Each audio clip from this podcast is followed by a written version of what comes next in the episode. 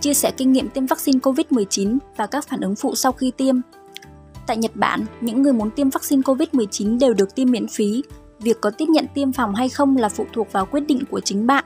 Chúng tôi đã phỏng vấn người được tiêm chủng vaccine COVID-19, xin vui lòng tham khảo.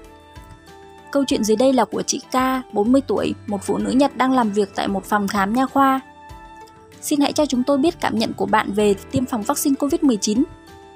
Khi tôi hỏi những người xung quanh thì có người sẽ xuất hiện các phản ứng phụ, có người thì hoàn toàn không có phản ứng gì. Tôi đã tiêm vaccine Pfizer, lần tiêm thứ hai của tôi đau hơn và phản ứng phụ của nó cũng trở nên mạnh mẽ hơn. Tôi chủ yếu bị đau ở cánh tay và sốt. Xin hãy kể về lần tiêm thứ nhất của bạn.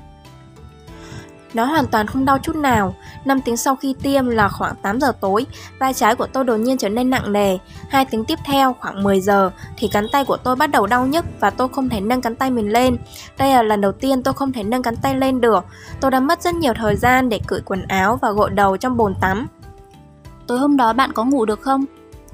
Tôi nằm mái mà không ngủ được. Sáng hôm sau chỉ cần chạm vô cánh tay là vẫn thấy đau. Tôi vẫn có thể đi làm, nói chuyện với mọi người, di chuyển xung quanh, nhưng khi cử động cánh tay thì lại đau. Còn lần tiêm thứ hai thì sao ạ? Chỗ tiêm của tôi rất đau 3 tiếng sau cả cánh tay của tôi cực kỳ đau nhức. Tới khoảng 3 giờ đêm tôi cảm thấy toàn thân mệt mỏi và đau nhức xương khớp. Tôi bị sốt 38,3 độ. Sau đó thì tôi có uống thuốc và đi ngủ. Sáng hôm sau thân nhiệt của tôi là 37,6 độ. Cơ thể của tôi mệt mỏi. Ngày hôm đó tôi đã không ra ngoài mà chỉ có thể ở nhà nghỉ ngơi. Bạn có sử dụng bất kỳ loại thuốc nào không? Tôi đã uống một loại thuốc có tên là Carono để hạ cơn sốt và giảm đau. Tôi đã uống một lần trong lần tiêm đầu tiên và 4 lần trong lần tiêm thứ hai. Cơn sốt của tôi đã giảm và trở nên dễ chịu hơn. Đối với cơn đau ở cánh tay, khi tôi dán cao lên thì nó cũng trở nên dễ chịu hơn. Sau khi tiêm vaccine xong, vị giác của bạn như thế nào? Việc ăn uống ra sao ạ? Tôi vẫn dùng bữa ngon miệng như bình thường. Bạn có thể đưa ra một vài lời khuyên cho những người sẽ tiêm vaccine COVID sắp tới được không ạ? Sau khi tiêm, cho dù bạn có xuất hiện những phản ứng phụ thì cũng đừng hoảng sợ mà hãy nghỉ ngơi đầy đủ. Biểu hiện đau nhức cánh tay hay là mệt mỏi sẽ dần hết theo thời gian. Có vẻ như là nhiều người sẽ bị phản ứng phụ mạnh hơn ở lần tiêm thứ hai. Sẽ tốt hơn nếu bạn có thể được nghỉ làm vào ngày hôm sau.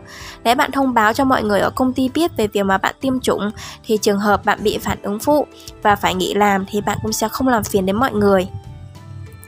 Chị ca dường như đã hoàn toàn bình phục vào ngày thứ ba, thật là tốt. Đối với cơn sốt hay cơn đau, bạn có thể sử dụng các loại thuốc có bán tại cửa hàng thuốc và hiệu thuốc.